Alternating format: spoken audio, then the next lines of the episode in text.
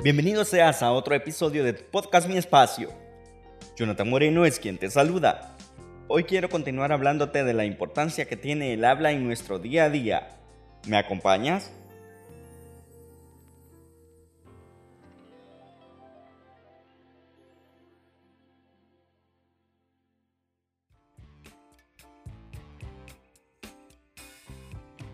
Gracias por acompañarme otro viernes más. Bienvenido al sexto episodio de esta segunda temporada. En el episodio anterior hablamos acerca de qué es y en qué consiste la comunicación.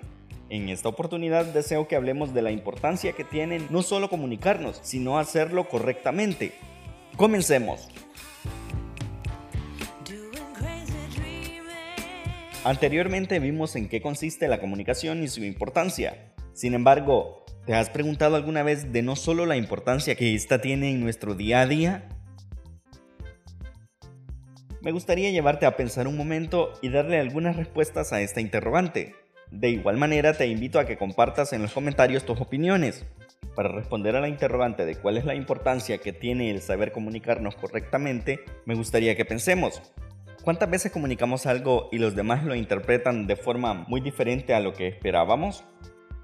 Piensa por un momento, ¿cuántos conflictos personales se generan a partir de un malentendido?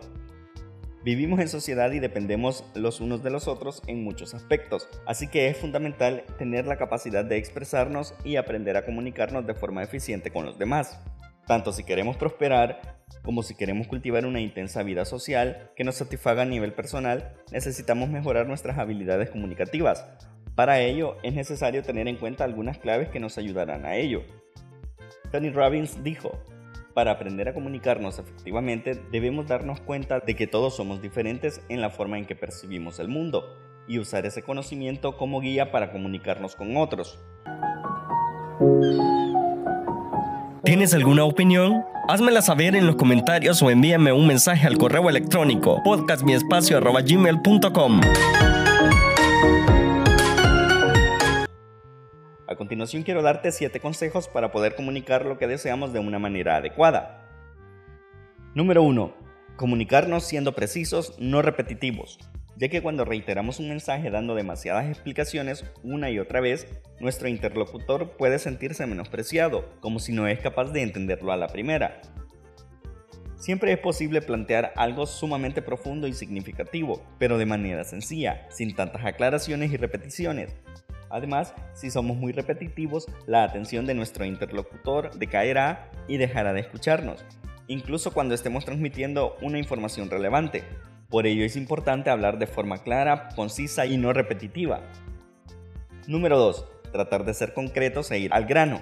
Para conseguir que nuestra comunicación sea efectiva, tenemos que expresarnos de manera específica y clara. Dejemos a un lado las ambigüedades y generalizaciones y digamos exactamente lo que queremos ya que si nos expresamos sin rodeos el efecto será mucho mejor. Candyman dijo, no hay nada más admirable que una persona que habla claro desde el principio. Darle demasiadas vueltas al asunto puede provocar confusiones. Cuando esto sucede y nos preguntan, ¿te has enterado de lo que has dicho? La respuesta suele ser, me has dicho tantas cosas que no sé a qué te refieres. En este punto, el que habla suele enfadarse porque no se siente escuchado. Sin embargo, ha de saber que quizás sea su forma de comunicarse la que falla. Número 3. Al comunicarnos, no volver para atrás. Nada bueno sale de traer a colación asuntos del pasado y volver sobre antiguas rencillas, salvo dolor y problemas. Es cierto que el pasado puede servirnos mucho y mostrarnos el camino a seguir, pero siempre y cuando estemos dispuestos a considerarlo de una forma positiva, es decir, tratando de aprender de él. Rememorar una y otra vez aquello que sucedió sin intenciones de captar la lección implícita no trae buenos resultados. Número 4. Buscar el tiempo y el espacio justo para comunicarnos. Es obvio que hay temas que no se pueden abordar en cualquier lugar. Cuando tengamos que comunicar algo difícil a otra persona, lo mejor es hacerlo en privado. Por el contrario, si vamos a felicitar o a dar la enhorabuena a alguien, es recomendable hacerlo en público, donde los demás puedan escuchar también. No es necesario halagar en exceso, pero si lo hacemos de forma natural, con seguridad la persona se sentirá muy valorada. Número 5. Abordar los asuntos por separado uno detrás de otro. No es recomendable sacar varios temas juntos, que no tengan nada que ver entre sí. A veces queremos aprovechar el momento y sacamos a relucir un largo listado de cuestiones pendientes, pero lo más probable es que esto solo produzca enfado e incomodidad en el interlocutor. 6. Vigilar la comunicación silenciosa. Ya que lo que se dice verbalmente no lo es todo, tus gestos, el tono y el volumen de tu voz, así como las caras que pones, tienen que ir en concordancia con lo que estás diciendo. De otro modo el mensaje se pierde. Tan importante es lo que dices como el modo en cómo lo dices. El psicólogo Peter Drucker nos dice, lo más importante para comunicarnos efectivamente es escuchar lo que no se dice. Como afirma Elizabeth Corrales, debemos tener cuidado con el mensaje no verbal, ya que muchas veces este mensaje es más fuerte que el verbal, pues incluso nos puede delatar de una mentira. Por otra parte, McKenty asegura que por todos los medios, los gestos, las expresiones faciales y la tensión o relajamiento corporal se nos comunica cierta información acerca de la relación entre dos personajes. Por último, te aconsejo que no utilices términos absolutos al hablar. Cuando decimos expresiones como es que siempre haces lo mismo, estamos aplicando etiquetas que no son ciertas. Si nos expresamos así, probablemente estamos siendo injustos y poco honestos. Si solucionar un conflicto es el objetivo, tratemos de utilizar términos más relativos como a veces o con frecuencia, que hacen que nuestro interlocutor se sienta mejor. Cuando tengas que realizar una crítica constructiva, haz referencia al comportamiento y no a la persona en sí.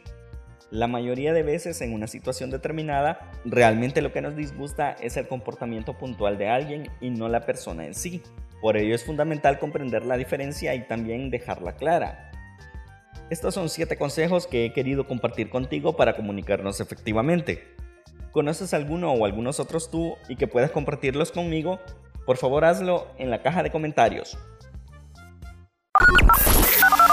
Visita la página en Facebook Noticias Totales de V. Noticias Totales de V. En ella encontrarás lo mejor en noticias nacionales e internacionales. Además encontrarás toda la actualidad deportiva. Toda la actualidad deportiva. Si quieres mantenerte al tanto de todo el acontecer nacional e internacional, infórmate en Noticias Totales EV. Noticias Totales de V.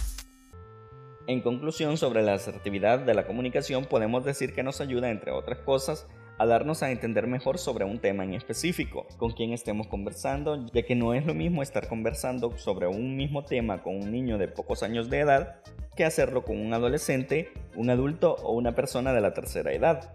Me gustaría que pensaras un momento y me compartieras tu respuesta en los comentarios al hacerte la siguiente pregunta. ¿Qué tan bueno o qué tan buena crees que eres expresándote?